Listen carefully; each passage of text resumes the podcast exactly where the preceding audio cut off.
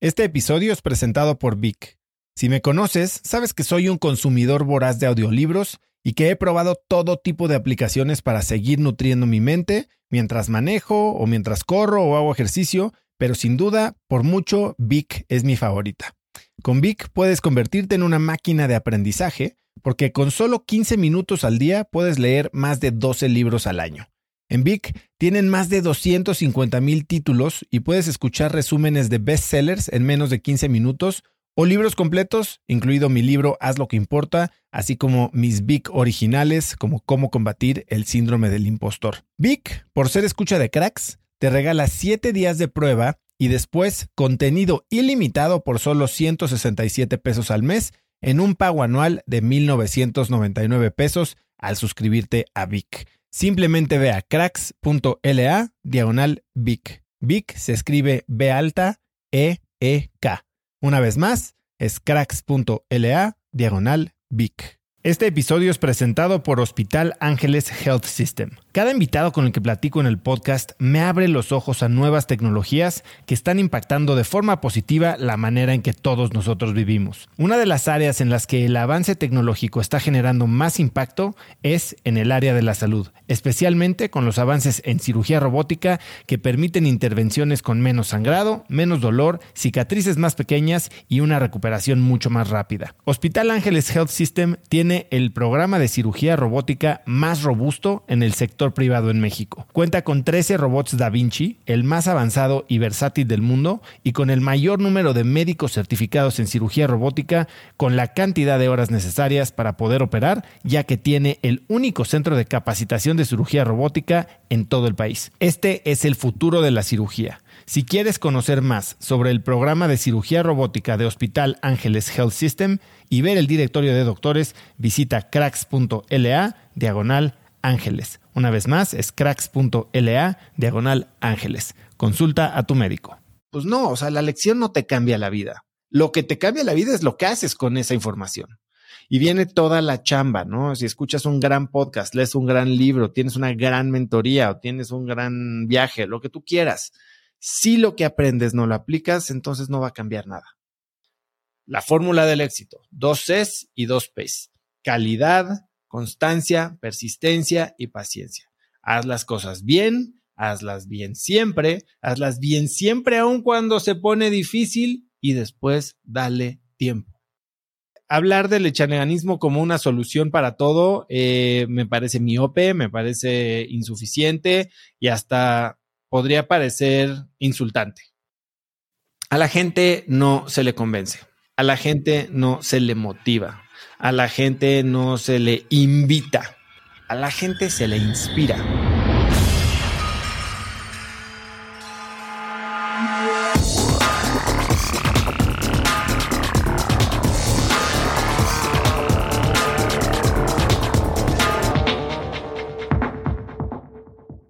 Hola y bienvenidos a un nuevo episodio de Cracks Podcast. Yo soy Osotrava y entrevisto cada semana a las mentes más brillantes para dejarte algo único y práctico que puedas usar en tu vida diaria. Antes de empezar, para arrancar el año, ve a youtube.com diagonal podcast y suscríbete ahí para ver todas nuestras entrevistas en video y no perderte de ningún episodio de estreno.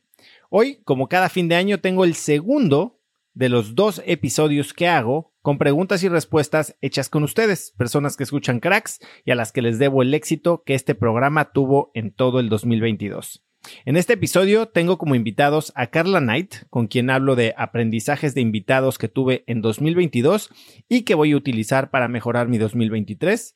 A Oscar Gómez, quien me preguntó cómo organizo con mi equipo para sacar un episodio semanal y cómo llevo estos aprendizajes al resto de mi vida. Diego Gómez, que me preguntó qué camino debería tomar después de terminar una carrera profesional, a Juan Leiva, que me preguntó sobre echaleganismo y sobre cómo pensar sobre la motivación y la inspiración, una pregunta bastante difícil pero bien interesante, a Franklin Cabezas, que me preguntó cómo decidir qué dejar pasar o qué elegir en tu vida. Hablamos mucho de balance.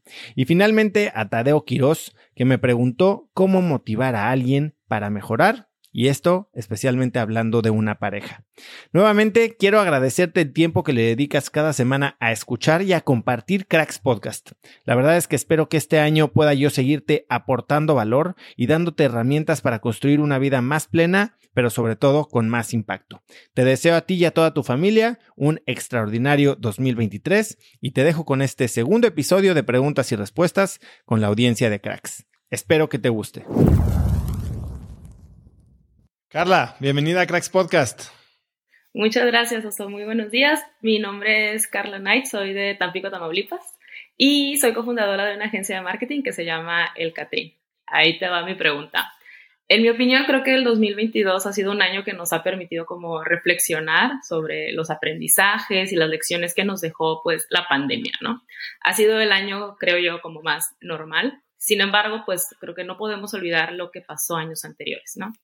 Entonces mi pregunta va más relacionada hacia tus invitados durante este 22 y haciendo este recuento como un poco post pandémico. ¿Cuáles consideras tú que son esos tres aprendizajes más relevantes que sí o sí vas a seguir aplicando en el 2023? Híjole, es una pregunta bien difícil, ¿no? Se la pasan eh, preguntándome, oye, ¿cuál es la entrevista que más te gusta? ¿Cuál es de la que más aprendiste? ¿Cuál es? Y es, es complicado. Y algo que me pasa y que a veces hasta me, da remordimiento es que todas las semanas tengo a alguien aquí que me dice algo que podría literalmente cambiarme la vida, ¿no? Y te dan ganas de aplicarlo todo, pero simplemente no puedes. Y la realidad es que puede ser hasta abrumador. Eh, cuando quieres morder de más y sientes que no lo vas a poder hacer, a veces lo que quieres hacer es mejor no hacer nada. Entonces lo que he intentado es también a no obligarme y no querer hacerlo todo. Y hay de estas lecciones, y yo creo que lo padre de Cracks Podcast es que es como un libro, ¿no? Lo lees una vez hoy y subrayas algo y si lo escuchas en tres años, el episodio va a ser igual de vigente, pero tal vez va a tener lecciones nuevas para ti. Yo rara vez he regresado a escuchar episodios pasados simplemente porque no me da la vida tengo la ventaja de que podemos regresar a las notas del episodio y ahora que estamos preparando un libro para 2023 que incluye muchas de estas lecciones, o sea, es, es un poco justo esto lo que estás diciendo, eh, pues estamos regresando a, revisitar las, los aprendizajes y las lecciones de todos los episodios. Pero sí hay ciertas cosas que te llegan en un momento preciso de la vida y la realidad es que Cracks Podcast a veces me dicen, oye, ¿cómo escogen tú y tu equipo los invitados? Pues no, no hay una fórmula, pero lo que sí no puede faltar es un genuino interés en ese momento en, en explorar el cerebro de esta persona, ¿no? Y mucho tiene que ver con mi interés genuino dependiendo de las cosas que me están pasando a mí en la vida. Eh, uno de los episodios que definitivamente más me marcó y obviamente lo tengo muy fresco porque fue hace muy poquito, fue el de Altagracia Gómez, ¿no? Altagracia fue el episodio 200 y a mí me, sí me voló la cabeza. Primero porque conocía muy poco de ella antes, ¿no? Eh, había tenido grandes comentarios de que era una gran speaker, obviamente pues habíamos leído de ella en alguna revista como Expansión, pero no es una persona pública, no es una persona que, se dice famosa, ni que tiene redes sociales, ni mucho menos, ¿no?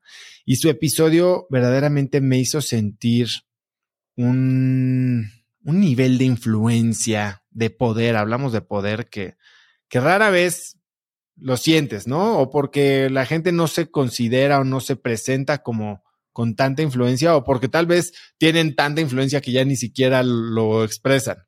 Eh, en Altagracia se conjugaron estas dos cosas y justo hablamos del poder como el poder no, no se da, se toma y el poder no acepta vacíos. Me hizo entender muy bien que estos roles de liderazgo, que las oportunidades de verdadera influencia, nadie te las, no te van a caer en las piernas, nadie te las va a regalar y tienes que verdaderamente quererlo, ¿no? Porque si no lo quieres tú y esta, eh, esta oportunidad está presente, alguien más la va a tomar alguien con más ganas, con más garra, con más colmillo. Es lo mismo que decía en ese episodio, ¿no? No puedes competir con alguien que tenga verdadera, verdadera hambre. Y esa hambre es justo eso, este, este, y el poder no se tiene que pensar simplemente como poder político o, o poder financiero, es, el poder es las ganas de ejecutar y de tener impacto. Y entonces eso, eso me dejó muy marcado ese episodio. Eh, otro episodio que me encantó y aparte de que el episodio es muy bueno y muy entretenido, eh, porque esta persona se me hace una persona de las que más energía tienen que he conocido últimamente, es el episodio de Millán Ludeña. Eh, Millán es ecuatoriano, obviamente ultraatleta, que viene de un background bastante poco tradicional en términos de volverte un ultraatleta con un récord Guinness y una película sobre él. Y la frase que dice de, si el reto no te hace temblar las piernas, entonces tal vez no es suficientemente grande. Y eso me hace pensar siempre, ¿no? O sea, es bien fácil caer en la comodidad de, ni siquiera es comodidad, en no querernos decepcionar, ni querer decepcionar a la gente alrededor de nosotros. Y entonces nos fijamos metas con las que nos sentimos relativamente seguros o cómodos. Igual y decimos que nos estamos estirando, pero la realidad es que nos estamos estirando basados en un pasado que ya tenemos probado. Si ya me saqué 8 en el examen pasado, bueno, en este me voy a sacar 8, 5, 9. ¿Por qué no voy a ser el mejor de la clase, ¿no? Y Millán se fija puras de estas metas, voy a ser el mejor de la clase, ahora que está siendo conferencista, quiere ser el mejor conferencista del mundo. Eh, o sea, no el mejor de, Ecuador, no el mejor de México, no el mejor de Latinoamérica, quiere ser el mejor conferencista del mundo. Y, y esas metas, pues claramente te hacen pensar en cómo estás fijando tú las tuyas, o al menos a mí las mías. Y las metas que estamos fijando para el año que entra me dan miedo. Eh, tanto a nivel personal como a nivel empresa, y eso me gustó mucho de él y se lo agradezco. Otra que me llegó en un momento, no me llegó, más bien la busqué en un momento muy especial, es la entrevista con Pamela Casís. Eh, Pamela Casís habla de, bueno, es una psicóloga eh, enfocada en mejorar la relación entre padres e hijos, pero yo creo que algo que me dijo en ese episodio tiene que ver con mejorar cualquier tipo de relación desde relaciones amorosas, relaciones eh, profesionales y obviamente relaciones paternales, ¿no? Y es esta parte de cuidar el vínculo. El vínculo se, se fortalece a través de atención, pero también a través de pérdida. Eh, cuando damos de más, eh, probablemente no nos hacemos suficientemente deseados. Cuando no damos y simplemente reaccionamos, o sea, damos todo lo que nos piden, también parece que no estamos asumiendo este rol de dar voluntariamente, sino simplemente reaccionar y dar lo mínimo que se nos exige. Entonces, me llevo eso muy, muy presente porque, bueno, una de mis tres prioridades de la vida de, la estrella de la vida, de acuerdo a mi libro que voy a hacer el año que entra, es la relación con mis hijos.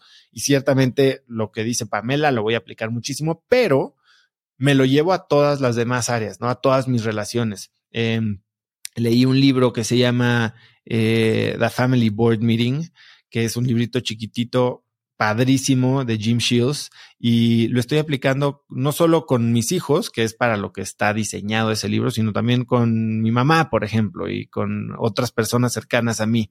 Eh, entonces, bueno, fortalecer el vínculo es una de las que más me llevo. Y, y ya algunas otras más pragmáticas, bueno, pues están, o prácticas, vamos a decir, o hasta tácticas. Está la entrevista con Foy Urrea sobre empresas familiares. Yo que este año empecé a trabajar con Lu. Eh, pues Lu es mi esposa y ciertamente mi, relación con Lu es lo más importante que tengo. Y meterla a trabajar conmigo podía haber generado mucha tensión y mucha fricción y ponerle complejidad que no necesariamente quieres en un matrimonio, pero entender los diferentes momentos y como dice Foy, los diferentes sombreros que usas en una empresa familiar, si eres accionista, si eres operador, si eres consejero y demás, más bien familia, operador y accionista, eh, me, ayuda, ¿no? A entender en qué momento estamos teniendo qué conversación y así, la verdad, mantener la objetividad en, en los momentos, en la conversación y en la relación, porque ciertamente el nivel de exigencia con un colaborador en el trabajo no es el mismo que puedo tener cuando estamos hablando de cómo se manejan las cosas en mi casa, ¿no? Ahí el jefe es otro. Entonces, esa, esa me ayudó muchísimo. Y hay otras dos, ¿no? Que, que he tenido este año. Una, la de Pablo Sánchez, que hablamos del juego del dinero y me hace pensar muy claramente sobre finanzas personales y objetivos a nivel financiero, que es algo que creo que necesito tener más en orden. Eh, y la de Javier Martínez Morodo, porque Javier fue un episodio que íbamos a hacer un pequeño catch-up y se me soltó platicándome toda su experiencia eh, con el ayahuasca en Perú y, y, reconectando con su pasado, con tal vez, no, no sé si llamarles traumas, pero ciertos asuntos pendientes que tenía con su papá. Y el mensaje de, de perdonar y de perdonarte eh, me, me, pareció muy bueno y también me llega a mí en un, en un momento interesante. Ahora, todas estas lecciones, Carla, suenan padrísimas, ¿no? Ahora viene la chamba, aplicarlo. Y en lo personal, bueno, después yo hice, y, y, no he hablado de esto, ni voy a hablar mucho de esto por ahora, pero hice mi propia experiencia con ayahuasca, derivado de la plática con Javier, y me preguntan, oye, eh, ¿te cambió la vida? Y pues no, o sea, la lección no te cambia la vida. Lo que te cambia la vida es lo que haces con esa información. Y viene toda la chamba, ¿no? Si escuchas un gran podcast, lees un gran libro, tienes una gran mentoría o tienes un gran viaje, lo que tú quieras. Si lo que aprendes no lo aplicas, entonces no va a cambiar nada. Y vas a seguir siendo lo mismo y tal vez incluso hasta te llegue a frustrar y te llegues a engañar y a, ponerte pretextos de por qué no estás aplicando estas lecciones. Todos los episodios están cargados de sabiduría. Está en nosotros decidir cuál es para nosotros en este momento, porque no todo es para ti en todo momento. Y lo que sí, si vale la pena para ti dedicarle el esfuerzo y la chamba, porque es chamba aprender, es chamba crecer, es chamba ponerte incómodo, es chamba, pues hacerla. Y si sí la haces, entonces estarás ahí recogiendo los frutos de todo ese trabajo. Y si no, bueno, pues no se vale quejarse. De acuerdo. Muchas gracias, Oso. Fíjate que en mi caso creo que ha marcado un parteaguas el haber empezado a escuchar tu podcast dentro de mi posición de, liderazgo dentro de, dentro de la agencia. La mayoría del equipo es un equipo joven, entonces el hecho de eh, tener estas reflexiones y estos aprendizajes de gente con una gran experiencia a mí me ha cambiado la vida por completo. Te quiero agradecer y felicitar por el esfuerzo que haces semana tras semana con este podcast. Y te quiero desear el mejor de los éxitos. Sé que tienes pensado correr un maratón, si mal no recuerdo, es uno de tus objetivos. Hablando de metas que te hacen temblar. Entonces, digo, ahora sí que una de las cosas, en mi caso me gusta mucho correr y lo único que te puedo decir es que le pongas un propósito a cada entrenamiento, que se lo dediques a alguien o a algo de tu día y creo que eso nos va a ayudar mucho como, o te ayuda mucho como a a darle un sentido a lo que estás haciendo, ¿no? Entonces, Ay, mil gracias. Hoy, hoy mi hijo en la mañana me estaba diciendo, oye, en mi carrera de no sé qué, te dicen da fun run ahí en su escuela voy a correr 15 minutos. Y dije, vas a correr 15 minutos seguidos. Y después, acto siguiente, me, me recordé que yo tengo que correr 6 horas. Exacto, exacto. Y dices, que ya voy en el kilómetro 30. Bueno, ya nada más faltan 12, no pasa nada. Pero te deseo mucho éxito, en serio. Te quiero agradecer mucho este, de parte mía y también creo que de parte de todo el equipo de la agencia. Creo que este, ha sido una influencia bastante importante durante los últimos años con nosotros. Muchas, Muchas gracias, Carla. Significa mucho para mí. Gracias por tu tiempo no lo tomo a la ligera y espero seguirles eh, aportando valor. Vas a ver que sí. Te agradezco mucho. Gracias. Buen fin de año. Hasta luego. Pues Oscar, bienvenido a Cracks Podcast. ¿Cómo estás? Hola, soy muy bien. ¿Y tú? También bien. ¿Dónde estás tú hoy? Ah, desde Guadalajara. Qué en casa. Llevo, varios de Guadalajara. Mucha gente de Guadalajara escuchando Cracks y casualmente seleccionadas para el episodio. ¿A qué ah, te dedicas? Qué padre. Eh, yo trabajo para una empresa de, de tecnología, Cisco Systems. Estoy aquí en las oficinas de Guadalajara, en el área de supply chain, forecasting, ah, todos los canales de distribución. Entonces, en eso tenemos ya un par de años. Buenísimo. Y dime, ¿qué puedo hacer por ti? ¿Qué te puedo responder el día de hoy? Bueno, mira, primero, antes que nada, muchas gracias por, por la selección. Eh, es todo un gusto compartir micrófonos hoy contigo. el otro día leía una de tus frases que decía de un proverbio veneciano que el mar se hace más profundo a medida que te adentras en él. Entonces estoy seguro que cuando tú empezaste este proyecto de, tu podcast, pues probablemente no pensaste la, complejidad que puede representar hasta que conforme fuiste avanzando, ¿no? Y pues hablamos de hábitos, estuve en tu, en tu eh, reto y pues definitivamente veo que, cada semana tienes tu episodio y todos estamos esperando este episodio, pero me imagino que hay mucho trabajo detrás tuyo, de tu equipo. Y me gustaría saber todo el tema de qué hábitos, qué técnicas, qué herramientas o qué haces tú con tu equipo para que tengas este episodio cada semana sin falta llevas 203 episodios. Que bueno, eso para mí representa mucho esfuerzo y creo que sería muy útil entender un poquito de cómo lo hacen para tener éxito en eso. Bueno, pues gracias por reconocerlo, primero, Oscar. Eh, a ver, hablando del proverbio veneciano, eh, como yo lo interpreté, creo que tú le das una buena interpretación, pero como yo lo interpreté es, entre más conocemos de algo y más lo hacemos y más sabemos, más eh, sabemos lo que no sabemos, ¿no? Y yo lo relaciono mucho a este efecto que, del que hablo mucho, el efecto Donning-Kruger, ¿no? Eh, tú no sabes nada de un tema, de repente ves un documental, te consideras absoluto experto en la materia y en la medida en la que empiezas a investigar un poco más, a leer un par de libros, entonces ya te das cuenta de todo lo demás que te falta por saber, ¿no? Y entran estas etapas de inseguridad, eh, en el valle de la desesperación y ya después empiezas tu camino hacia la iluminación, por decirlo así. Eh, ciertamente cuando te metes a un proyecto, pues sabes muy poco del proyecto, ¿no? Y eso te hace a veces ser hasta más optimista de lo que deberías. O como dicen, te aventaste como el borras, porque bueno, no lo investigaste y si lo hubieras investigado probablemente no te hubieras animado o lo hubieras hecho con mucha más cautela. El podcast probablemente fue algo así, pero no fue algo que hice tan a la ligera, al grado de que tomé decisiones bien conscientes sobre A, qué tipo de podcast iba a ser y B, qué tipo de producción iba a tener al inicio. Eh, ¿Qué tipo de podcast iba a ser? Yo quería hacer un podcast de entrevistas en el que hubiera muy poca edición. Dos, ¿qué tipo de producción iba a ser? Iba a ser exclusivamente audio porque no tenía yo camarógrafos, ni gente que editara video, ni nada de ese tipo muy avanzado, ni quería invertirle yo a equipo demás. Pero además iba a utilizar una plataforma de, grabación de audio que me permitiera eh, tener una calidad mínima eh, aceptable del audio. Entonces compré un micrófono que se oyera bien, adecué el, el cuarto en donde iba a grabar al principio y de esa cierta manera como que simplifiqué la producción inicial del podcast. ¿Por qué? Porque claramente la emoción de lanzar un nuevo proyecto siempre es bien grande al inicio, ¿no? Eh, lanzas un nuevo negocio y creas la marca y entonces, o creas tu podcast y lanzas tus primeros tres episodios y la realidad es que no te importa tanto si lo oye tu mamá y tu prima y nada más.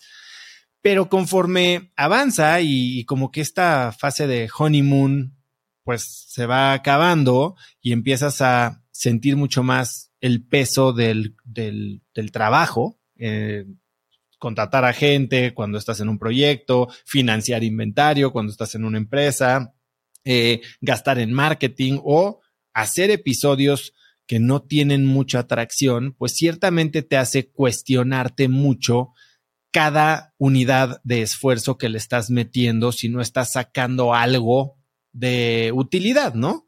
Yo siempre digo que para mí, la utilidad del podcast desde el inicio, otra cosa que planeé yo muy bien era no el número de escuchas, es, decir, yo no buscaba fama, no buscaba un negocio, esto no tenía un, modelo de negocios, no buscaba cuándo lo voy a hacer rentable, para que mínimo me salga. Yo dije, tiene que ser algo que me cueste tan poco que no me importa gastarlo.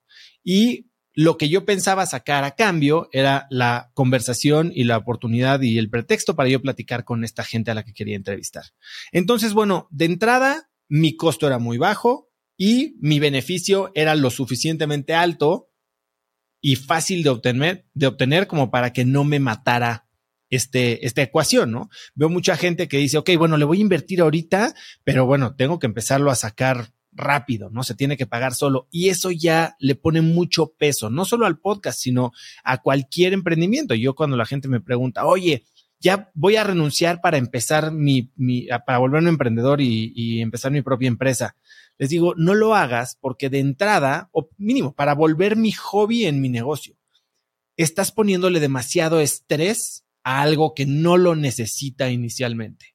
Mejor déjalo florecer sin la presión de tener que mantenerte y entonces va a ser mucho más fácil que agarres su propio ritmo y sobre todo que lo mantengas. Como yo bien digo, la, la, una de las estrategias de crecimiento menos apreciadas es la paciencia.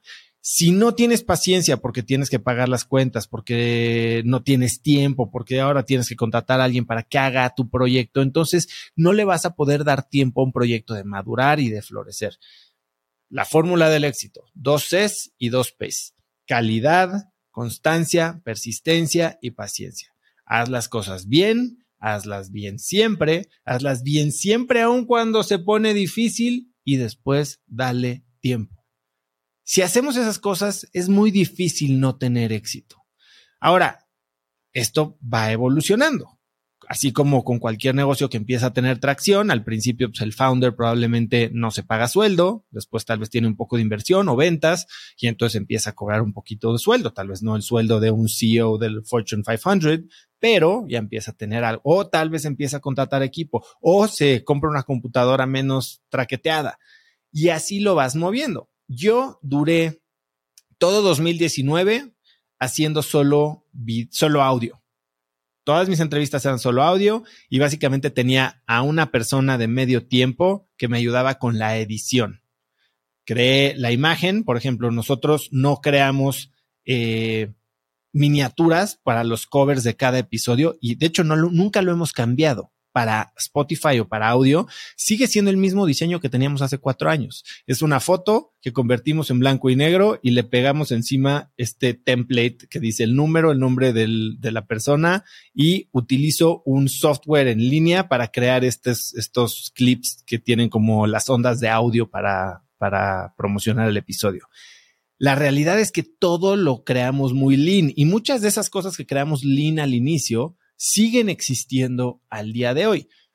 Poco a poco hemos ido evolucionando. Cuando empezó la pandemia, empecé a tener estas conversaciones a través de esta plataforma. Bueno, primero creo que era Skype y después usé otra que se llamaba StreamYard y, y ahora usamos riverside.fm y bueno, al menos podía ya tener video, requería algo más de edición para tener estos cambios de cámaras y demás. Ya tenía yo a alguien que me podía ayudar para eso, pero no nos estábamos complicando con poner un set y luces y la fregada y dos cámaras y todo el rollo.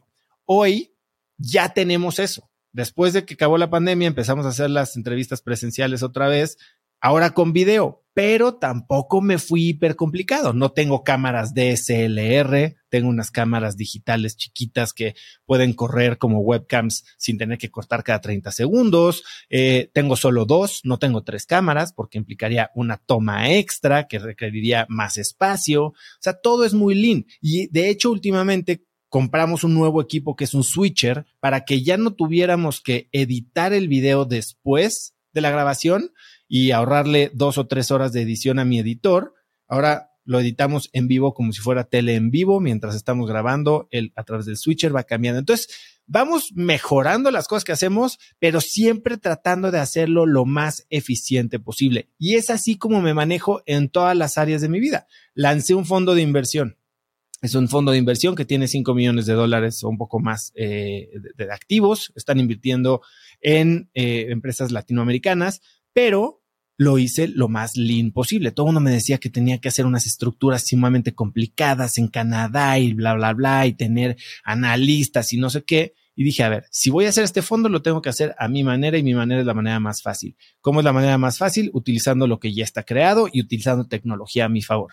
Decidí montar el fondo en una plataforma americana que se llama Angelist. Decidí contratar el CRM especializado en fondos de venture capital más avanzado que pude contratar.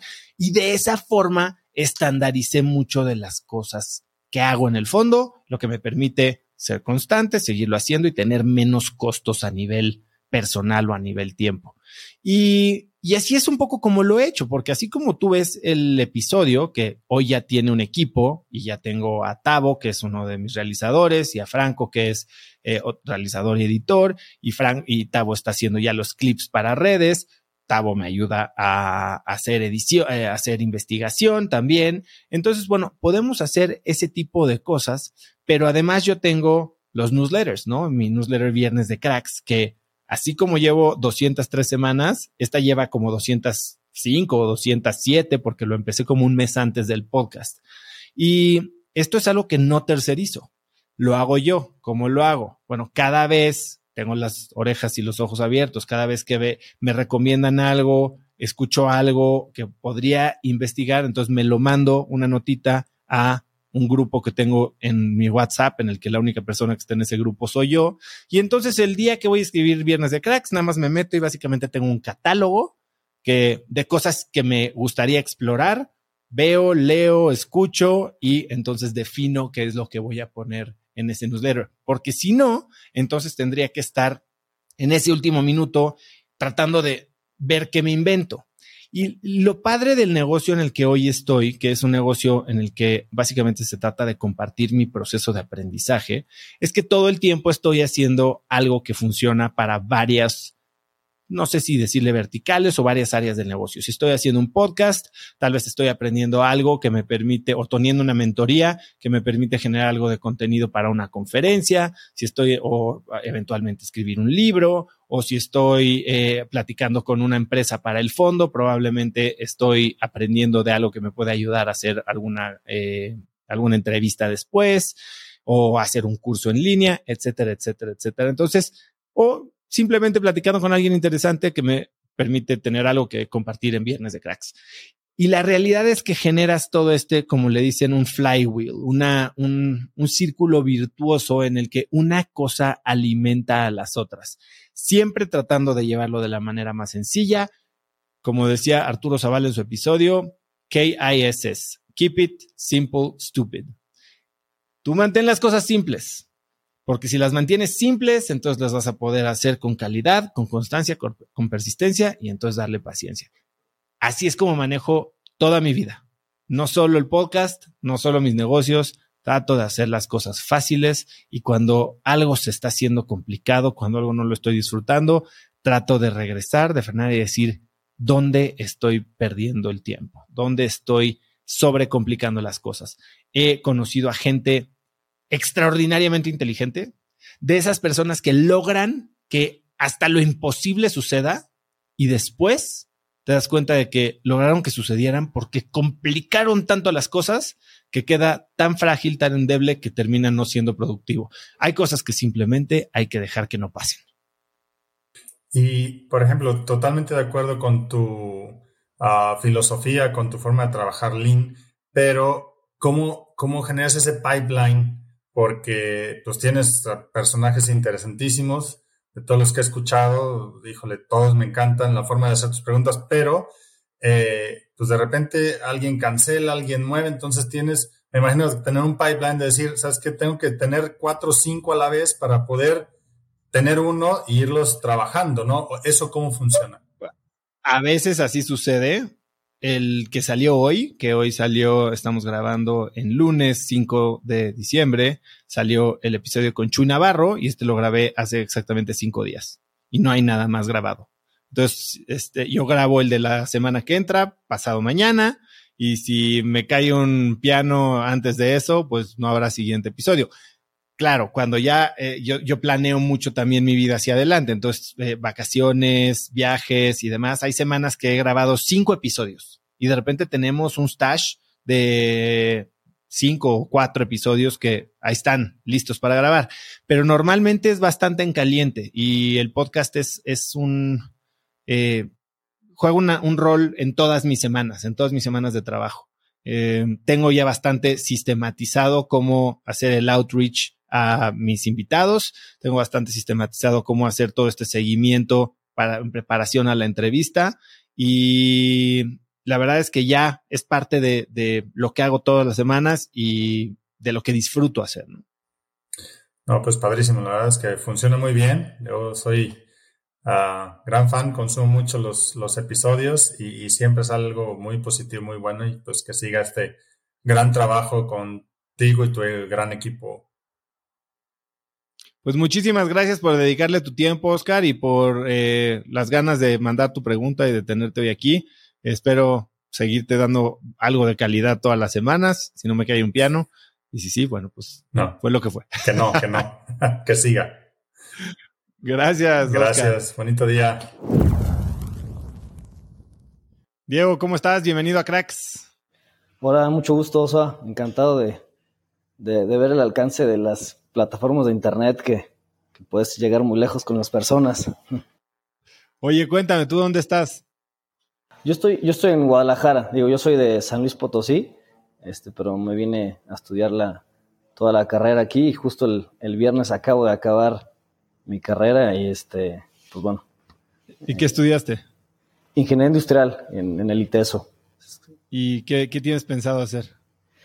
Pues, híjole, sí, sí ha sido unas, unas largas pláticas y, pensamientos.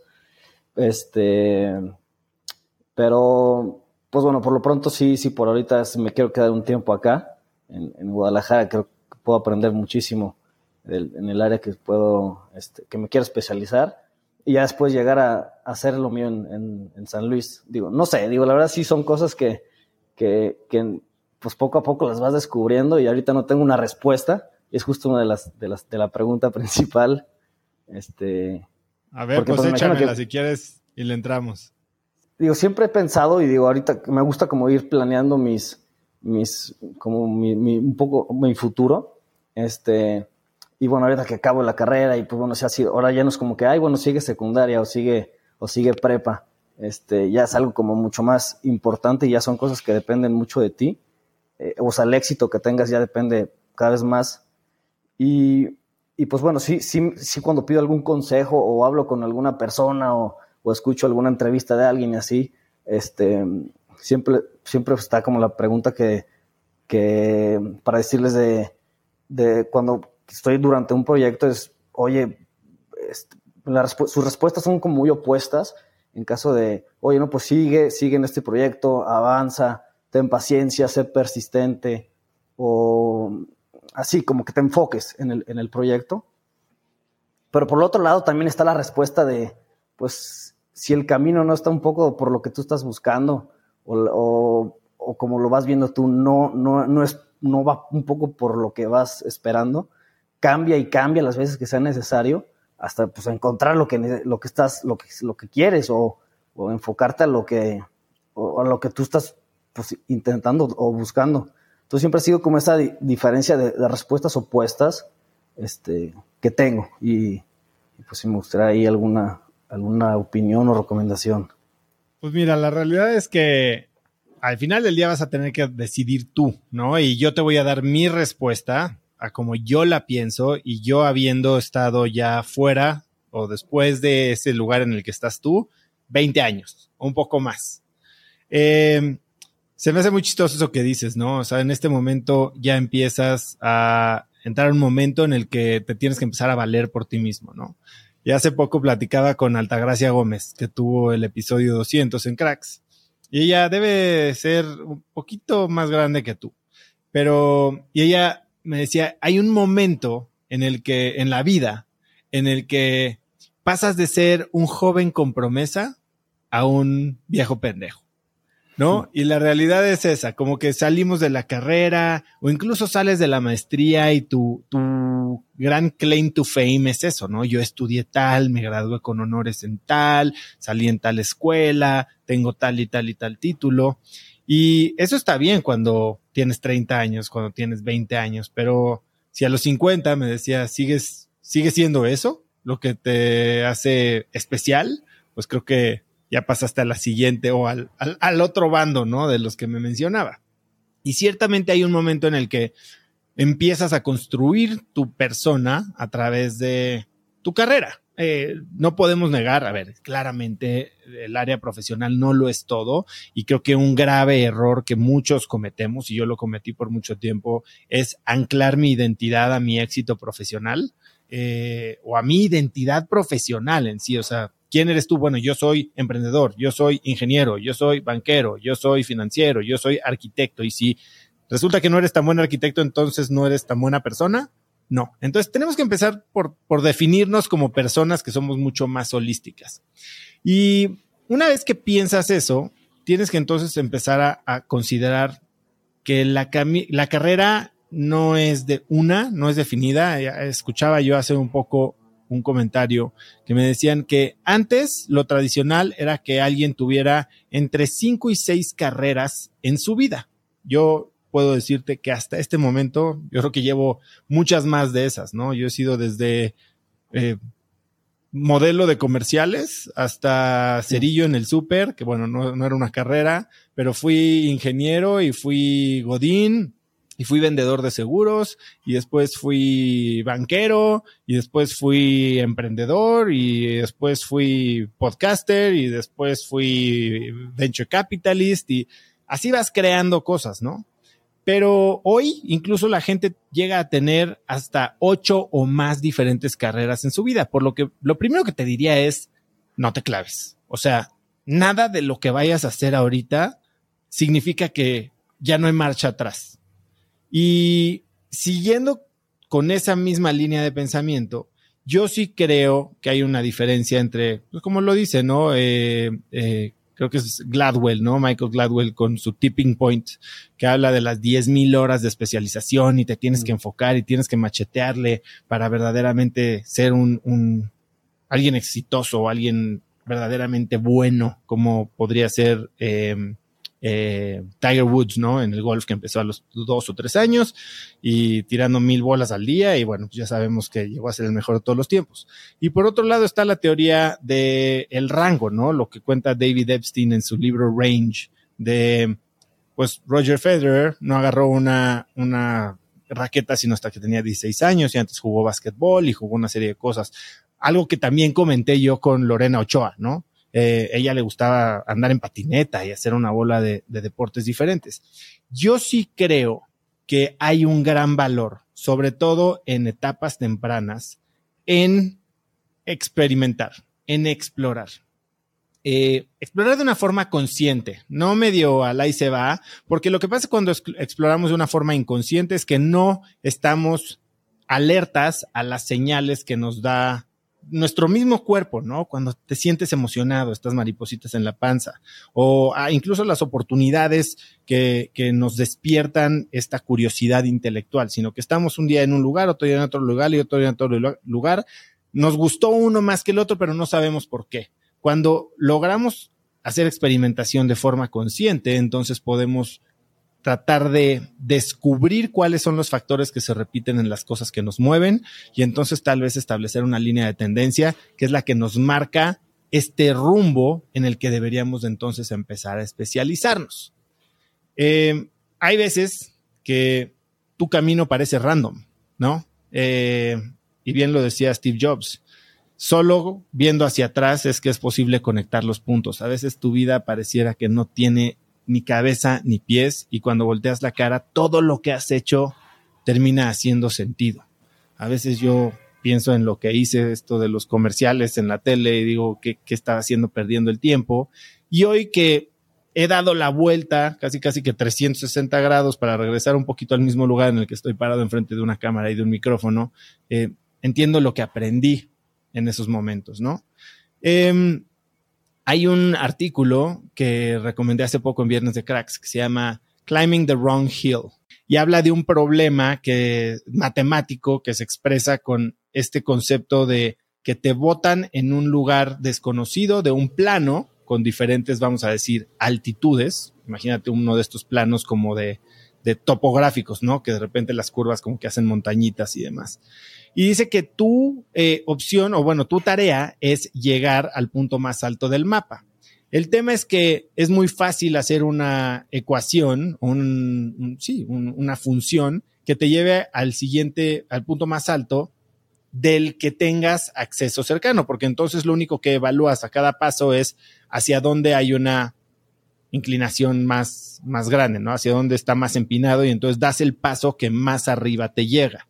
Y entonces cuando hacemos eso, ciertamente vas a terminar en un lugar más alto del que empezaste, pero eso no significa que vayas a terminar en el lugar más alto de todo el mapa. ¿Por qué? Porque simplemente vas a estar eligiendo escalar la montañita o la función de la curva que sea más alta, pero que esté más cercana a ti y no evaluando si estás escalando la montañita o la función de la curva eh, que más alta es en todo el plano.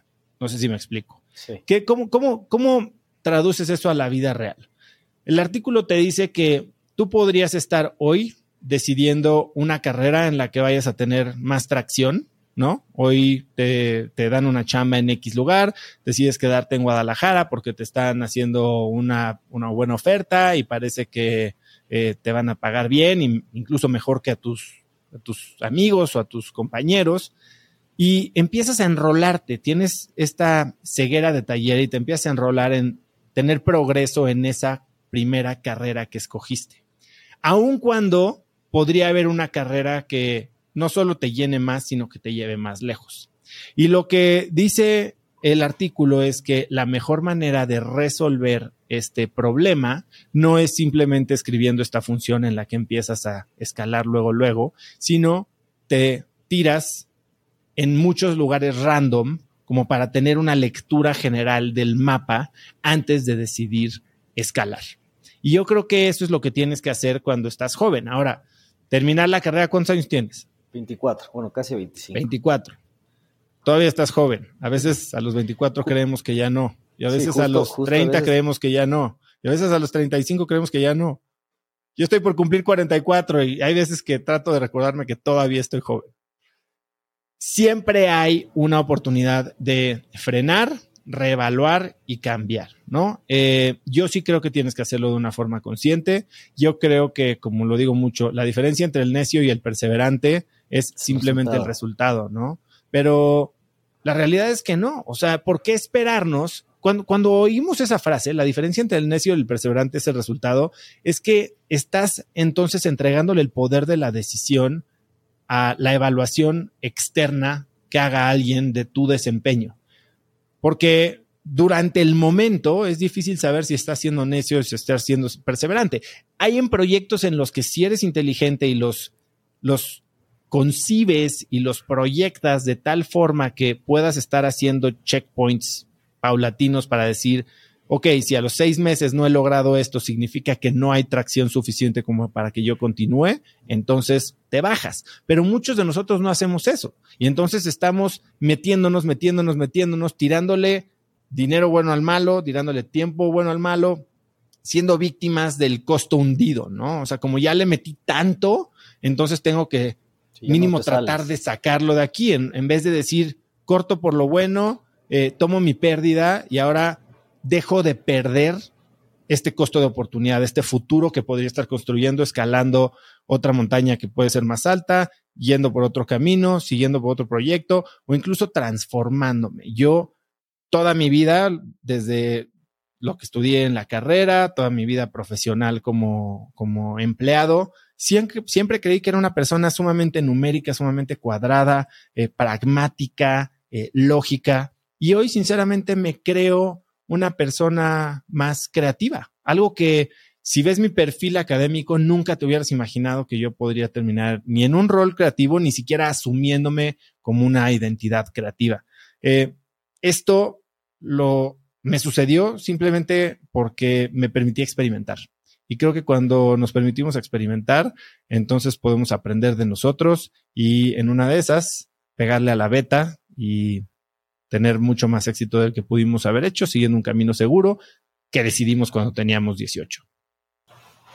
Ok.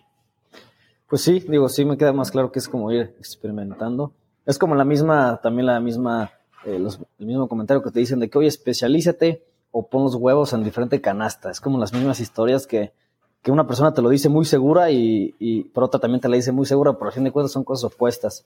Pero pues sí, me quedo con el, con el hecho de pues, experimentar. La realidad es que creo que no hay ni una ni otra, porque yo sí creo que es una base de generalismo o, o de experimentación y de rango para después decidir en dónde vas a tomar un poco más de profundidad. Y no tiene que ser una sola cosa, ¿no? Creo que eh, hay, hay, una gran ventaja cuando tienes cierto grado de especialización, pero en dos o tres cosas que normalmente no se encuentran juntas. Y entonces es esta mezcla. Nunca vas a ser tal vez el, el corredor más rápido en 100 metros planos, porque pues ahí está Usain Bolt, ¿no? Pero tal vez eres suficientemente rápido y tal vez nunca vas a ser el malabarista número uno Cirque du Soleil, pero al rato estás corriendo suficientemente rápido y malabareando suficientemente bien como para que digan este tipo hace algo interesante. Y al rato termina siendo un, un corredor de la NFL. Estoy diciendo una estupidez, pero si entiendes que de repente te puedes especializar en ciertas cosas que cuando las combinas te hacen mucho más único que simplemente ser el mejor en una sola cosa. Ok. Sí, pues sí. Sí, sí es un poco experimentar y irlo descubriendo poco a poco también, sin tanta prisa, porque luego a los 20 años es cuando más viejo te sientes. Eh, aprovecha tu tiempo, aprovecha tu tiempo. Yo algo que, que, me sorprendió mucho cuando yo estaba haciendo mi, mi internship en la maestría, yo tenía 28 o 29 años. Eh, era la primera vez que yo trabajaba en un contexto como en el que estaba, que era un banco eh, muy grande, americano, y volteaba la cara y había pues chavitos de menos de tu edad que seguían en college y que ya estaban en su segundo o tercer internship, ¿no? Y entonces ellos, pues, por más que yo era más grande y que yo ya tenía una maestría, ellos tenían la realidad mucha más experiencia que yo. Y creo que a la hora de tomar decisiones eh, sobre hacia dónde querían llevar su carrera, ellos tenían mucho más data points sobre los cuales basar su decisión. Ya. No, pues buenísimo, Oso. Te agradezco muchísimo y Está bueno, Diego. Pues muchas gracias por tu tiempo, gracias por escuchar cracks y gracias por la pregunta. No, buenísimo. O soy, ahí nos veremos el capítulo 500 del otro lado. Así es. Te mando un abrazo.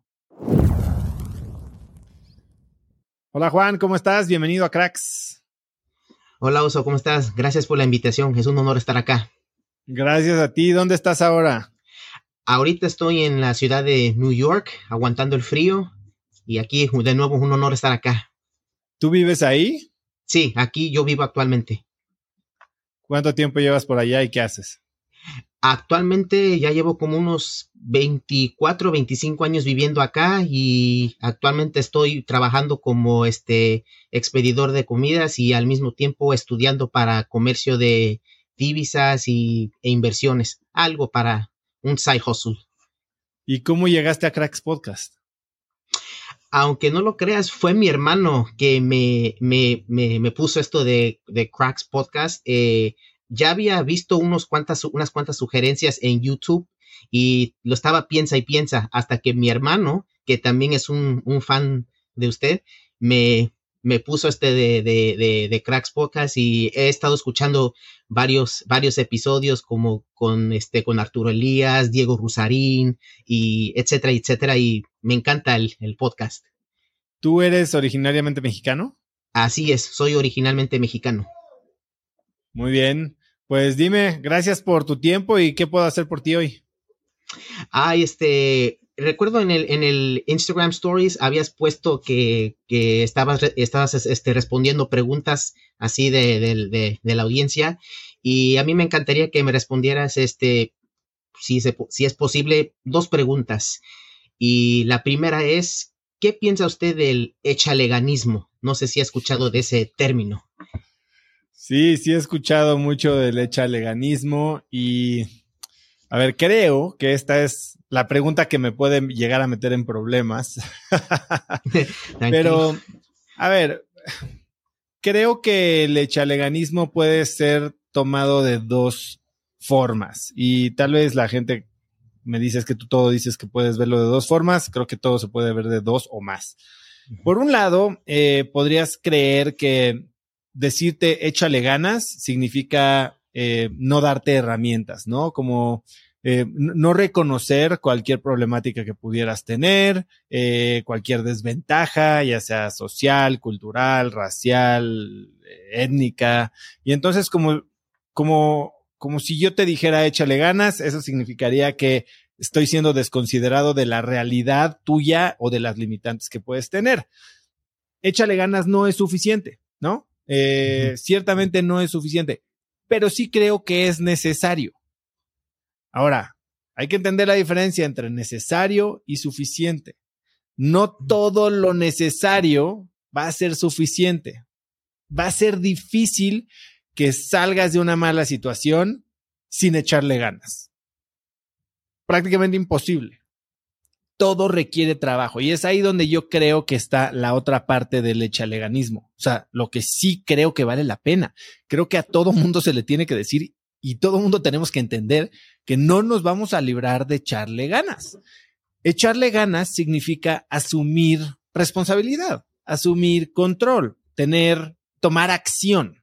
Si nosotros no tomamos acción y no le echamos ganas y entonces estamos simplemente recargados en nuestra desdicha, en todos nuestros pretextos que pueden ser reales, puedes tener al mundo entero en tu contra, no te va a librar de echarle ganas. Dicho esto, si le echas ganas, tal vez tampoco sea suficiente, ¿no? Entonces, creo que hablar del echaleganismo como una solución para todo eh, me parece miope, me parece insuficiente y hasta podría parecer insultante. Pero también creo que la posición opuesta de decir, no me puedes decir que le eche ganas porque no puedo hacer nada al respecto, me parece de igual forma miope, incompleta y hasta derrotista. Yo creo que podemos asumir la responsabilidad por lo que está en nuestro control y en lo que está en nuestro control, sí, echarle todas las ganas del mundo y esperar a que sea suficiente o que tengamos ayuda de alguien, pero cuando dejemos de echarle ganas, entonces estamos tirando todo a la borda y dándonos por vencidos. Buen punto, tiene mucho sentido lo que, lo que usted dice, porque me ha tenido mucho en, en en duda o en, en, en un limbo de esto de, de échale ganas porque por lo que he leído y por lo que he visto que, que cuando los del élite, cuando dicen que tienes que echarle ganas y, y ahora sí las personas comunes, por respeto al como los del, ahora sí, um, common ground, eh, no, a veces no tienen los recursos suficientes como para para, uh, ¿cómo se llama? Escalar hacia donde uno quiere llegar. Y, y, y, a, y a, veces sí, cuando, cuando he escuchado de los élite que dicen, oh, tienes que echarle ganas con eso, pues, y luego a veces hasta en vez de tomarlo como, como motivación o, inspiración, la cual viene la siguiente pregunta, uno lo toma como, ¿cómo quieres que yo le eche ganas si, si, si yo, si tú no estás en mi posición, ni tampoco estoy en la de usted? No sé si, Sí. Entiendo, entiendo perfecto lo que dices y por eso creo que es, es difícil dar una respuesta. Yo sí creo que todos tenemos situaciones en las que podríamos estar peor y todos tenemos situaciones en las que podríamos estar mejor. en cuál nos enfocamos creo que sí hace una gran diferencia y entendiendo que en la situación en la que estamos, si queremos mejorar, echarle ganas es necesario, tal vez no va a ser suficiente, pero definitivamente sin echarle ganas no va, no va a pasar nada bueno.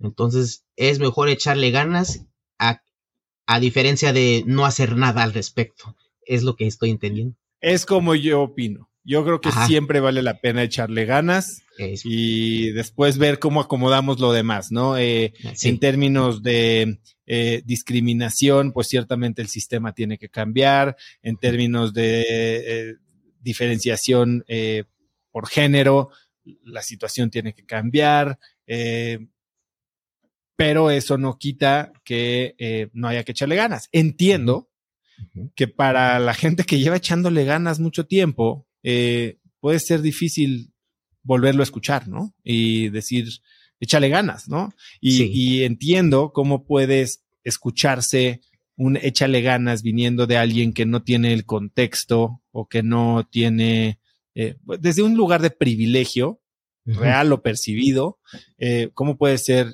insultante eh, escuchar esa frase. Me, queda, muy claro.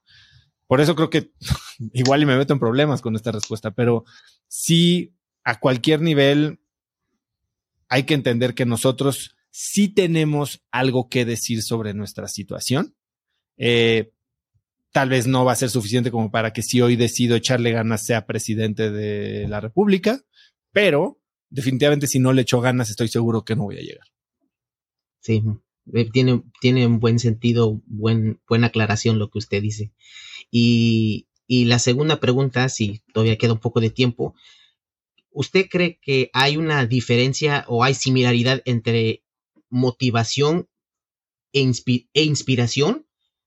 Porque para mí yo siento que la motivación es algo temporal y mientras que la inspiración es como, como tipo esperanza, porque yo, lo, yo lo, he, lo he sentido y lo he visto que cuando la gente se siente motivada, a la semana o dos, ya, se les fue.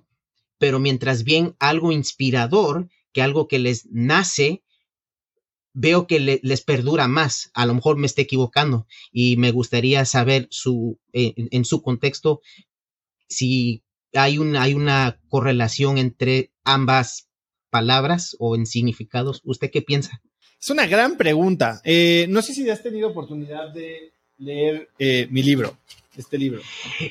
Eh, lo he escuchado en, en Vic, aunque el libro aunque el libro físico me va a llegar hasta febrero del próximo año y también ya lo tengo en, versión digital en, en, ah, bueno, Apple Es lo mismo. Sí. Es un poco lo mismo. Eh, aquí de lo que quiero hablar es de eh, la motivación, ¿no? Y creo que la motivación puede venir de dos lugares. De, la motivación puede venir del dolor, la motivación puede venir de el propósito o de las ganas de trascender, ¿no? Y tal vez es lo que tú más relacionas con la inspiración. Creo que cuando hablamos de motivación, puede haber una motivación que perdura. Y creo que el, gran problema es que es cuando nos motivamos por las razones incorrectas. Eh, muchas veces nos motiva quedar bien con alguien más, nos motiva sentir eh, pertenencia, nos motiva eh, que nos reconozcan y tal vez es el ego lo que nos está motivando. Cuando la realidad es que si estamos motivados por algo de largo plazo, por algo más relacionado al impacto, a la trascendencia. Eh, puede ser algo que perdure mucho más, incluso cuando no estamos teniendo esta retroalimentación positiva o estos eh, beneficios inmediatos, ¿no? Que, que a veces hacen que perdamos el interés cuando nuestras motivaciones no son correctas. Y creo que eso es lo que tú estás llamando inspiración. Cuando tú te sientes inspirado por alguien, inspirado por algo, creo que rara vez tiene que ver con algo eh, tangible, temporal o siquiera externo. Cuando alguien te inspira, te inspira el, la trascendencia que puede tener, el legado que puede dejar, ¿no? Y, creo que eso es lo que hace que podamos decir que la inspiración es motivación de largo plazo. Yo creo que tú lo estás entendiendo muy bien. El tema es encontrar eso que nos pueda inspirar y que nos pueda motivar. Cuando estás hablando de tú inspirar a alguien o tú motivar a alguien o tú convencer a alguien, yo lo que siempre digo es que a la gente no se le puede convencer a actuar de una manera diferente, no se le puede convencer a cambiar un hábito, a pensar diferente, no se le puede motivar. A la gente se le tiene que inspirar. Por, ¿Y cómo se inspira? A través del ejemplo. Nunca vas a poder convencer a alguien pero si tú a través de tus acciones puedes volverte una inspiración, un ejemplo a seguir, no porque vas a validar sus acciones, sino por lo que tú estás haciendo por tu lado con tu vida. Entonces, esa persona el día que tome la decisión va a tener un modelo a seguir o este role model o este plan al cual imitar en ti. Y el cambio lo va a realizar de voluntad propia, pensando en el legado, en la trascendencia que va a querer tener sí creo que la motivación y la inspiración están ligadas. La motivación puede venir de muchos lugares diferentes y dependiendo del origen de la motivación, creo que puede tener esta vigencia o esta duración, eh, que si la tienes por una, un factor genuino de impacto, de trascendencia, de contribución, puede ser mucho más duradero que de corto plazo, como podría ser algo de reconocimiento, ego o incluso eh, beneficio material o placentero. Sí, es, yo creo que la, respuesta es satisfactoria y, ahora sí me, entonces en mi caso yo creo que me, me, haría falta un poco de reajustar mi, pensamiento en, en, eso de inspiración y motivación porque hay tantas cosas que me, que me motivan, tantas cosas que me inspiran y, y en mi caso es una, una, confusión y en este caso yo le agradezco que me hayas aclarado eso y, y, y sí, y ahora con, con esa explicación clara creo que ya, ya puedo ver la, ¿Has, es, ese has leído, Juan, el libro de David Goggins de You Can't Hurt Me? He escuchado de ella, pero no, he escuchado de ella, pero ajá.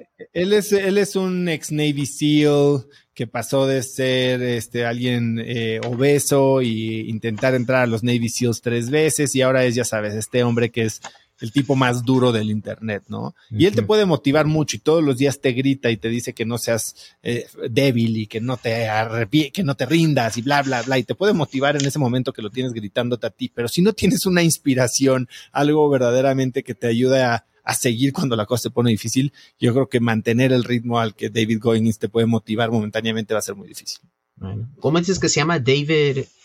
Dave, David Goggins con doble G. David G-O-G-G-I-N-S. Muy bien. Entonces voy a, voy a buscar su, su libro. Está entretenido el libro. Bien, voy a tomar en, en cuenta su, su, su recomendación y, y, de nuevo gracias por, por aclararme estas dos preguntas porque la, realmente me, me, hacía falta tener una buena aclaración sobre esto porque pues lo que menos lo que menos un individuo quiere es estar confundido en, eh, en, qué rumbo ir, si a la derecha, a la izquierda o hacia el norte, sur. Y gracias de nuevo y con más razón. Te este agradezco mucho a ti, Juan, eh, por el tiempo. Gracias, saludos a tu hermano y te voy a decir algo. Sigue echando ganas allá en Nueva York. gracias, gracias. Usted también siga echándole ganas en sus podcasts, en, y también estoy inscrito en su en, Gana tu Mañana para enero que viene. Y gracias por. Ah, bueno, vamos a arrancar en enero y va a estar bueno. Gracias, Juan. Gracias, cuídese, Donoso. Pues Franklin, bienvenido a Cracks Podcast. ¿Cómo estás? Hola Oso, mucho gusto, muchas gracias por la oportunidad. Muy bien, ¿y tú? También bien, ¿en dónde estás ahora o de dónde eres? Estoy en Guadalajara, este, yo soy desarrollador inmobiliario y pues súper fanático de tu, de tu podcast. ¿Y hace cuánto escuchas el podcast? Uf, tengo, este, desde que empezaste, con el que empecé, mi primer podcast que escuché fue el que hizo la travesía de Europa a Cancún en el velero no motorizado. Abraham Levy. Clarito. Me quedé pegadísimo y, y soy fanático número uno. Este, el último, el de el director de Pollo Feliz, fue una gran historia. Este, cada día nos sorprendes, yo creo que con, con todas las cosas buenas y, buenos speakers que traes. Pues muchas gracias, Franklin. Ahora sí, cuéntame, em, ¿qué puedo responderte? Pues mira, Oso, yo quería saber, porque he hecho también el reto de cracks 4x4, etcétera, y pues dentro de toda la organización que tenemos, este, me queda claro que debemos ser equilibrados, pero cómo saber qué dejar pasar y qué elegir en esta dinámica que estamos entre empresa, familia, lo social, el ejercicio, la comunidad. Este, aparte de la organización, que puede ser por un Google Calendar, etcétera, este, ¿qué más hay? ¿Qué, qué, qué tú puedes este, sugerirnos de la parte de, de, de, tener ese mindset y esa como esa sensibilidad para saber, oye, este, quiero eh, escoger este proyecto porque me llama la atención por estas características o en esto no gasto tiempo, ¿no? Mira, es una gran pregunta esa que me haces y que te haces. Y creo que debemos de empezar por, por lo primero, ¿no? Porque tú hablas de todas estas cosas que pueden pasar en la vida, ¿no? Eh, familia, pareja, eh, aprendizaje, salud, profesional, etcétera, etcétera, etcétera. Y hablas de tener un balance dices, hay que tener un balance. Y creo que la primera pregunta que nos tendríamos que responder es, ¿qué es el balance o qué es el equilibrio para nosotros? ¿No? Porque pareciera que hubiera una definición universal de qué significa balance. Para muchos podría ser 50-50 si hubiera solo dos, que mucha gente así cree que es su vida, es personal o profesional y no hay nada más. Y bueno, yo en el libro hablo de siete áreas de la vida, ¿no? La estrella de la vida que viene en uno de los episodios, de los capítulos de Haz lo que importa. Eh, la realidad es que el balance es un tema muy personal, ¿no? Para muchas mujeres, por ejemplo, que yo creo que sufren incluso más que los hombres eh, el reclamo por no ser balanceadas cuando tienen una vida profesional activa. Eh, me lo platicaba muy, muy puntualmente María Asunción Aramburu ¿no? Y me decía, para mí el balance es hacer lo que yo quiero todo el tiempo. Y oye, ¿cómo balanceas tu vida personal y tu vida profesional o tu vida familiar? Y ella lo que me respondió fue, yo voy a trabajar, tengo juntas todo el día y cuando llego a mi casa meto a mis hijos a mi cama conmigo y les cuento sobre las juntas que tuve. Y para ella eso es el balance. Entonces yo creo que tenemos que dejar de, de creer que el balance es lo que la gente pensaría que es correcto y tenemos que empezar por nosotros entender qué significa balance para cada uno de nosotros. Eh, en el libro hablo mucho de que puedes tener todo lo que quieras siempre y cuando sepas que es todo para ti. Y eso me lleva entonces a la, a la segunda mitad de la respuesta. ¿A qué te dedicas? ¿A qué te enfocas? Y bueno, eso nuevamente es un tema muy personal, pero no es un tema que se puede eh, dejar para después, no es una decisión que se puede tomar a la ligera y no es algo que, como muchos de nosotros hacemos desafortunadamente, podemos determinar de forma reactiva, de forma pasiva o de forma compulsiva. Yo de lo que hablo en el libro es de tener tres áreas de enfoque, ¿no? Lo bien lo decía Bob Iger, el ex y ahora nuevo CEO de Disney. Si tienes más de tres prioridades, ninguna es prioridad. Entonces yo hablo de encontrar las tres áreas en un momento determinado y por el siguiente periodo de tiempo que quieras tú definir, en las que vas a tener más enfoque, a las que les vas a echar mucho más ganas, a las que verdaderamente quieres echarle las carnes ¿Para qué? Para que tengan un progreso, una diferenciación importante en el tiempo que tú definas. Una vez que tienes esas tres definidas, entonces haces tu plan. Ahora, ¿por qué es tan importante esto? Claro, estas tres van a ir cambiando de acuerdo al momento de tu vida en el que estés, ¿no? Tal vez tu prioridad hoy no es la misma que hace un año, no es la misma que cuando estabas soltero, no es la misma que cuando estabas en primaria y no va a ser la misma después de que tengas hijos o si en algún momento estás sufriendo de salud. Tus prioridades van a ir cambiando, pero creo que siempre tenemos que tener en mente en quién nos queremos convertir, ¿no? ¿Cuál es ese juego final que verdaderamente estamos jugando? Porque como algo que digo muy frecuentemente, los grandes errores en la vida no son tácticos, ¿no? No son qué proyecto, en qué proyecto me involucré, no es qué herramienta utilicé de marketing, no es qué coche me compré ni en dónde decidí comprar una casa, sino son estratégicos. En realidad, en quién me quiero convertir, cuál es la montaña que verdaderamente quiero eh, escalar y cómo es la vida que quiero construir.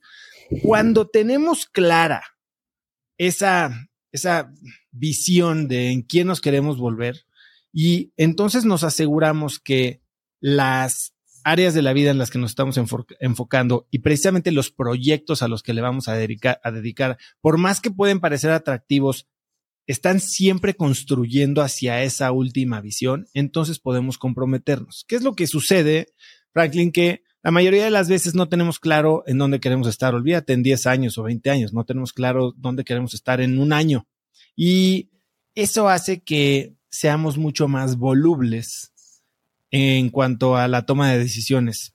Eh, si se nos presenta una oportunidad de negocio, si se nos presenta una oportunidad de estar con una nueva pareja, eh, si no tenemos claro en dónde queremos estar al final del día, entonces evaluamos todas estas opciones en un contexto de un corto plazo. Y en un corto plazo hay muchas cosas que son sumamente atractivas, ¿no?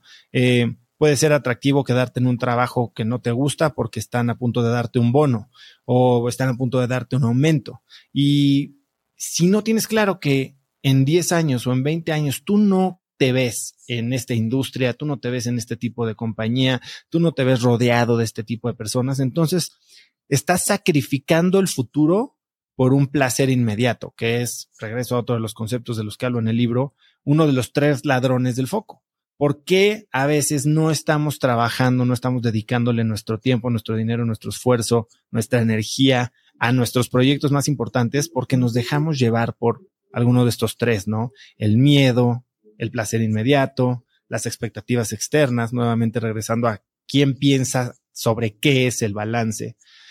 Y cuando logramos hacer este trabajo interno de conocernos, de respondernos las preguntas correctas y logramos entender no solo quién somos, sino en quién nos queremos convertir, entonces las decisiones se hacen evidentes, porque independientemente de que algo pueda ser atractivo en el corto plazo o incluso en el mediano plazo, podemos entonces entender que no estaríamos construyendo a quien queremos ser en el largo plazo. Y regresando al episodio del que tú eh, hablabas justo ahorita, el de Abraham Levy, un día una persona, un empresario al que yo estaba asesorando, un argentino, me decía, oye Oso, ¿cómo, cómo puedes comprometerte con un proyecto si no estás seguro de que eso es lo que quieres en el largo plazo? Le dije, es que precisamente no puedes. Y regresé a la historia de Abraham, porque cuando yo le pregunté a Abraham, oye Abraham, ¿y qué pasaba si no podías, si decidías darte por vencido?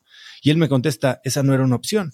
Yo salía para nunca regresar. Él estaba dispuesto a entregar la vida. Y creo que solo cuando nos comprometemos así podemos tener resultados. Ahora, comprometerte así en algo que no estás seguro, no estás claro que va a construir a quien en realidad eres tú y en quien te quieres convertir, es sumamente difícil, Frank. Sumamente difícil. Por eso cuando tomamos decisiones de las que no estamos seguros, terminamos echándole solo medias ganas. ¿Y qué pasa cuando le echas medias ganas a las cosas? Pues los resultados son a medias tintas. Si quieres estar seguro de que la decisión que tomes siempre sea la correcta, escucha lo que te voy a decir muy bien, siempre sea la correcta, entonces tienes que asegurarte de que tus decisiones siempre vayan de acuerdo a dos cosas, a tus valores y en quién te quieres convertir. No 80%, no 90, no 95, no 99, 100%, porque incluso si fracasas, pero tomaste la decisión de acuerdo a tus valores, a quién eres y en quién te quieres convertir, la decisión va a haber sido la correcta, porque estás haciendo las cosas por las razones adecuadas y porque estás en el camino que últimamente te va a llevar a donde quieres estar. Sí, muchas gracias, Oso. Me queda claro que es pensar como estratégicamente a largo plazo, ¿no? Es como ese viaje de Abraham que, pues era llegar al otro lado sin, sin ninguna opción, ¿no? O sea, es tomar esa decisión y lanzarse, ¿no? Y claro que, escuché el libro también en, en, Vic y me encanta, y me encanta también el, el, episodio de Pamela y sigo todo, sigo todo, te lo juro, es, es, una, es una maravilla hacer ejercicio escuchando cracks. Pues muchísimas gracias por tu tiempo. No lo tomo a la ligera, Franklin. Gracias por tu pregunta tan pensada. Es algo de lo que me gusta hablar mucho y creo que cada vez que lo hablo me lo recuerdo a mí mismo. Así que no tengo nada más que agradecerte y espero que te guste cómo queda este episodio. No, muchas gracias a ti porque la idea también es seguir evolucionando en mi industria y, mejorar, mejorar la industria del real estate que está, está muy atrasada en tecnología. Bueno, pues te mando un abrazo grande, Franklin. Muy bien, muchas gracias, Oso, que estés muy bien. Tadeo, bienvenido a Cracks Podcast. ¿Cómo estás? ¿Qué tal, Oso? Un gusto estar aquí. Muy emocionado, la verdad. Gusto verte otra vez. Eh, cuéntame, ¿qué, ¿dónde estás hoy y a qué te dedicas? Estoy en Durango. Soy de Durango y pues aquí estoy. Por aquí te vimos hace un par de semanas. ¿Y qué es lo que, qué es lo que haces todos los días? ¿A qué te dedicas? Sí, me dedico a ayudar personas a llevar orden con su información contable. Dirijo un despacho contable. Bien, pues cuéntame, cuéntame, ¿qué tienes en mente? ¿Cuál es tu pregunta? Correcto, mira, llevo aproximadamente ya dos años en el mundo de desarrollo personal. Y en este último, pues, o sea, este 2022 particularmente ha sido un crecimiento exponencial. Yo lo atribuyo a tu podcast, realmente.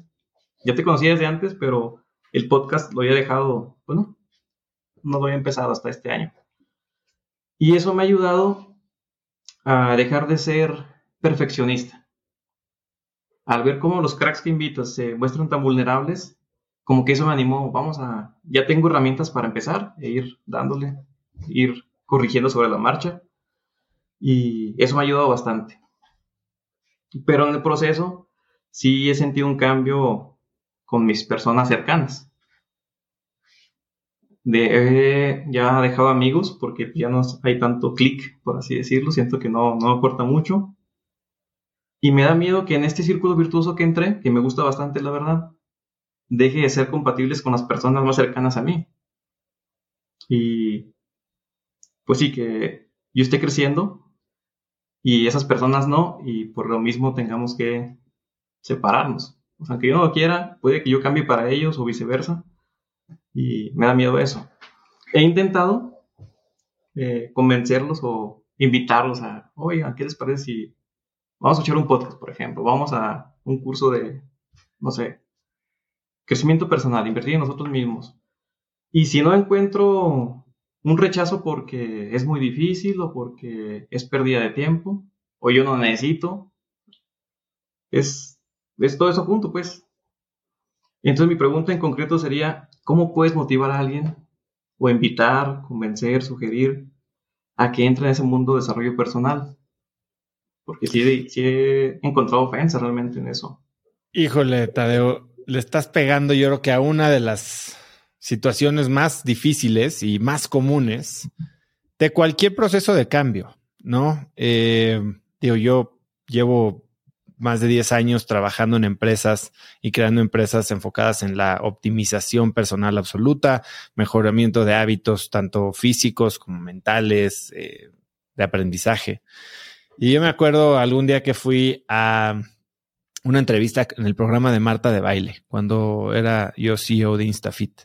Y hablábamos de un concepto que se llama disonancia cognitiva, ¿no? La disonancia cognitiva es esta pelea interna que existe en tu cerebro entre dos cosas que quieres, pero que son opuestas y que te genera una ansiedad absoluta, ¿no? Una ansiedad tremenda.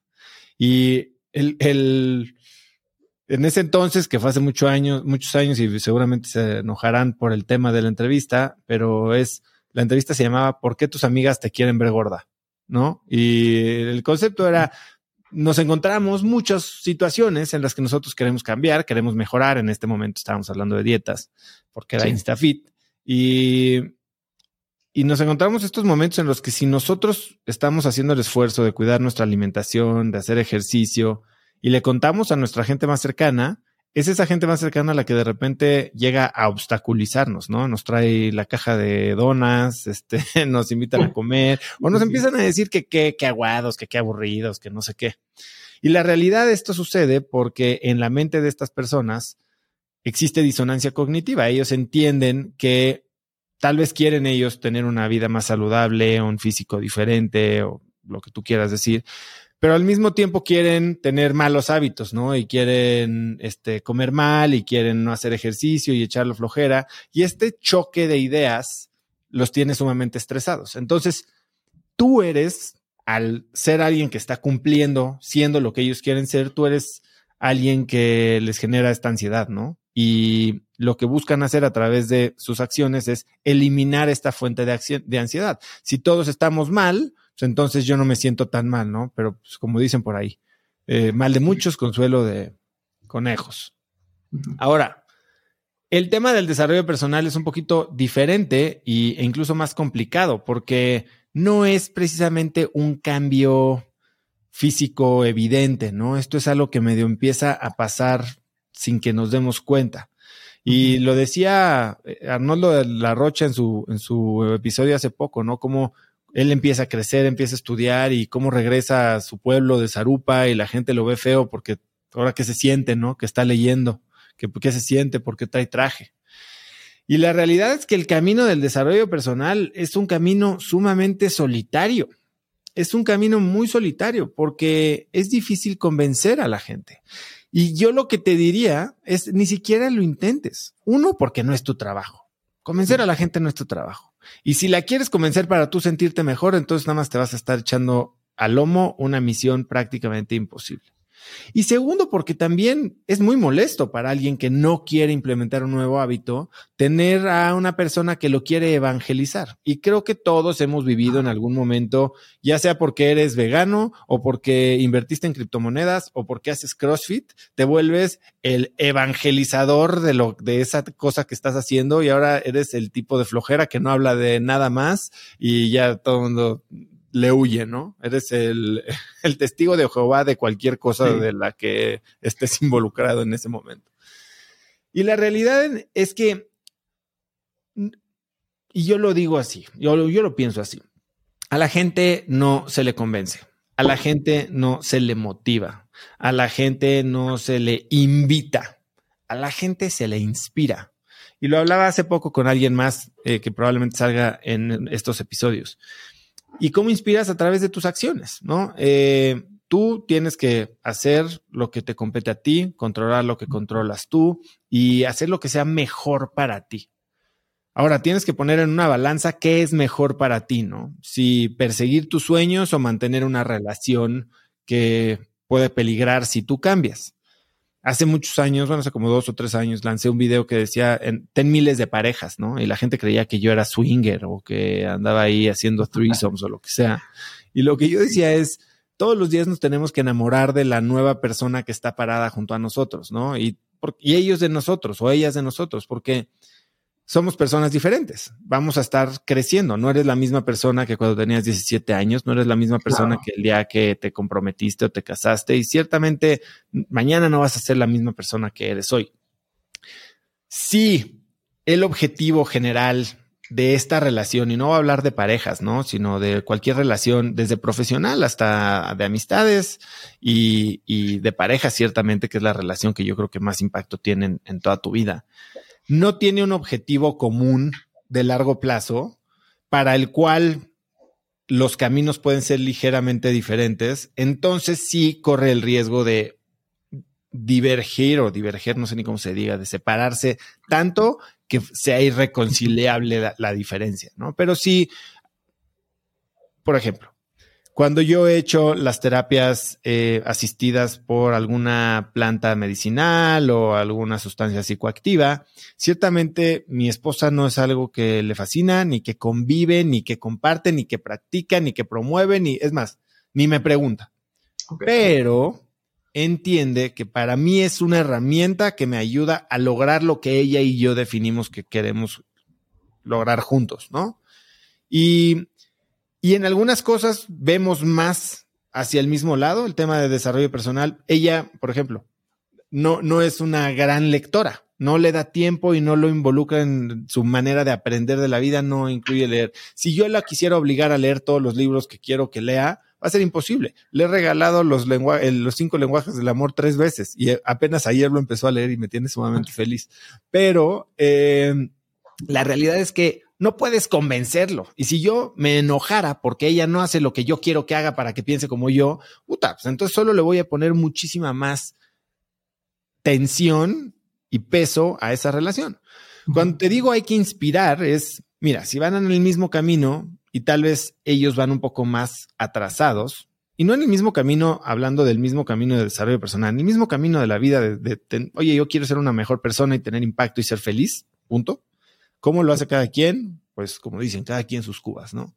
Pero al final del día, si tú emprendes un camino que empieza a tener los resultados que ellos quieren tener, vas a estarlos inspirando y cuando ellos llegue su momento, que yo digo puede ser su momento de tocar fondo o su momento de dolor o de desesperación o de simplemente decir quiero cambiar por una u otra razón, tú vas a estar ahí como una luz, como un ejemplo y hasta como una fuente de guía, ¿no? Para eso. ¿Qué es lo que pasa cuando eso no sucede? Eh, creo que, como te digo, hay, que pensar muy bien qué es lo, cuáles son tus prioridades. Porque estar cerca de gente es una de las cosas que más influyen en tu propio, en tu propia realidad. Bien dicen que eres el promedio de las cinco personas con las que más te juntas. Eh, hay gente a la que escogemos y hay gente que no escogemos, como nuestras familias. Y no te estoy diciendo que dejes de ser hijo de tu mamá ni hermano de tus hermanos, ¿no? Pero sí puedes empezar a escoger qué tipo de discusiones y conversaciones tienen con, e, tienes con ellos. No necesariamente tienen que compartir cómo vives, no necesariamente tienen que leer ni pensar cómo piensas. Si disfrutas los momentos y tienes una regla como la que yo tengo que es de no me engancho y si sé que va a haber, imagínate, vamos a hablar de algo que todo el mundo habla, que puede ser política o religión, puede ser derecha o izquierda y si sabes que no van a ver cara a cara y que la conversación va a terminar en fricción y hasta pleito, pues mejor no hables de política con ellos, ¿no? Entonces tú sigue tu camino. Ahora, si es un tema como tu pareja, y en, que creo que es, yo creo que de las relaciones que más trabajo y más costosas pueden ser perder, pues sí es un tema que tienes que pensar. Eh, hay veces que, que dicen en las empresas, ¿cómo le haces para que entrenes a tus empleados y no se vayan, ¿no? Qué mal que entrenas a tus empleados y se van. Peor que no los entrenes y que se queden. Y es lo mismo, ¿no? Si tú te entrenas y eso implica que te tienes que ir para cuidar de ti mismo primero, tal vez al final del día, incluso para tu pareja o para tus hijos, va a ser mejor tener un papá que no está ahí todo el tiempo, pero es un papá pleno, feliz logrado que un papá que está ahí ah, de mala gana, frustrado, triste y, que se quedó corto de lo que creía que, podía lograr en la vida. Es una situación bien difícil. Eh, en, el, en mi primer TED Talk que di en, en Tijuana en 2019, hablo justo de eso, ¿no? De tres reglas para siempre ganarle al destino. Y una de ellas es edita tu vida. Edita tu vida de lo que consumes, edita tu vida de lo que comes, evita tu vida de relaciones y constantemente tenemos que estar haciendo esto, quitándole la grasa o, el exceso a la situación para, como decía Miguel Ángel, revelar la estatua que ya existe dentro de cada pieza de mármol. Y es lo que te podría decir yo. Sí. No, excelente, Oso. Sí. Fíjate que eso de inspirar era mi última vela prendida, como dicen por ahí. Dije, ya si no pega por ahí, pues con el ejemplo. Pero me llega más eso que me dices de, pues mientras no nos afecte el uno al otro y nos respetemos. Correcto. Creo que todo, todo está bien. Pues Tadeo, me da mucho gusto verte, gracias. Y Muchas gracias. a ti. estén oyendo aquí, tuvimos hasta que poner en pausa para ver los penales de Brasil. Sí, una sorpresa eso. Pero, muchas gracias, Tadeo. Te mando un abrazo. Suerte con eso y ahí me cuentas cómo te va. Sale, perfecto. Gracias, cuídate mucho. Otro gran episodio de QA. La verdad es que me encanta y espero poder responder tus preguntas pronto por aquí o en algún sábado de preguntas en mi cuenta de Instagram. Si te gustó el episodio, compártelo con alguien usando el link cracks.la diagonal 207. También sigue Cracks Podcast en Spotify y sobre todo te pediría que te suscribieras para seguirnos en YouTube. Eso nos ayuda muchísimo a llegar a más gente.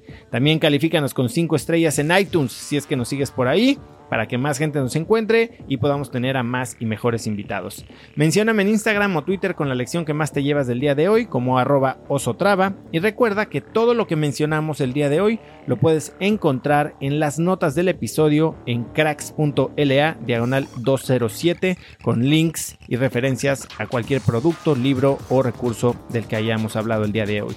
Y antes de irte, te quiero recordar que mi libro Haz lo que importa está disponible en Amazon México, en Busca Libre en Colombia, en cualquier librería física en México y en Vic para que lo escuches narrado de viva voz por mí. Y segundo, no olvides registrarte para recibir Viernes de Cracks, que es este correo muy cortito con cinco bullets de cosas que encuentro en internet, frases, libros, gadgets, documentales, demás cosas que creo que pueden ayudarte a tener una conversación interesante este fin de semana o al menos tal vez a mejorar un poquito y hacer tu vida más productiva. Para recibirlo de una manera gratuita y sin final, simplemente tienes que ir a cracks.la diagonal viernes. Eso es todo por hoy. Yo soy Uso Traba y espero que tengas una semana de cracks y un gran, gran inicio a 2023. Este episodio es presentado por Vic. Si me conoces, sabes que soy un consumidor voraz de audiolibros y que he probado todo tipo de aplicaciones para seguir nutriendo mi mente mientras manejo o mientras corro o hago ejercicio, pero sin duda, por mucho, Vic es mi favorita. Con Vic puedes convertirte en una máquina de aprendizaje porque con solo 15 minutos al día puedes leer más de 12 libros al año. En Vic tienen más de 250 mil títulos y puedes escuchar resúmenes de bestsellers en menos de 15 minutos o libros completos, incluido mi libro Haz lo que importa, así como mis Vic originales, como Cómo combatir el síndrome del impostor. Vic, por ser escucha de cracks, te regala 7 días de prueba y después contenido ilimitado por solo 167 pesos al mes en un pago anual de 1.999 pesos al suscribirte a Vic. Simplemente ve a cracks.la diagonal Vic. Vic se escribe B alta E E K.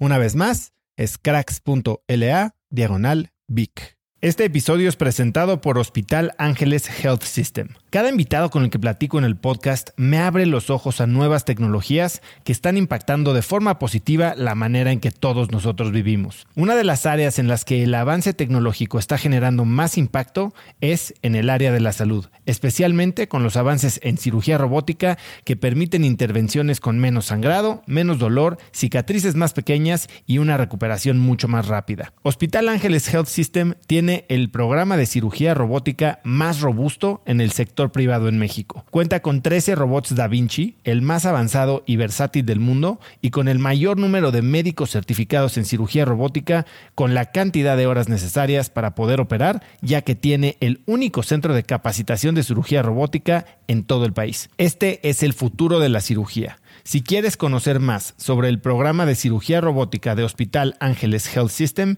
y ver el directorio de doctores, visita cracks.la diagonal ángeles. Una vez más, es cracks.la diagonal ángeles. Consulta a tu médico.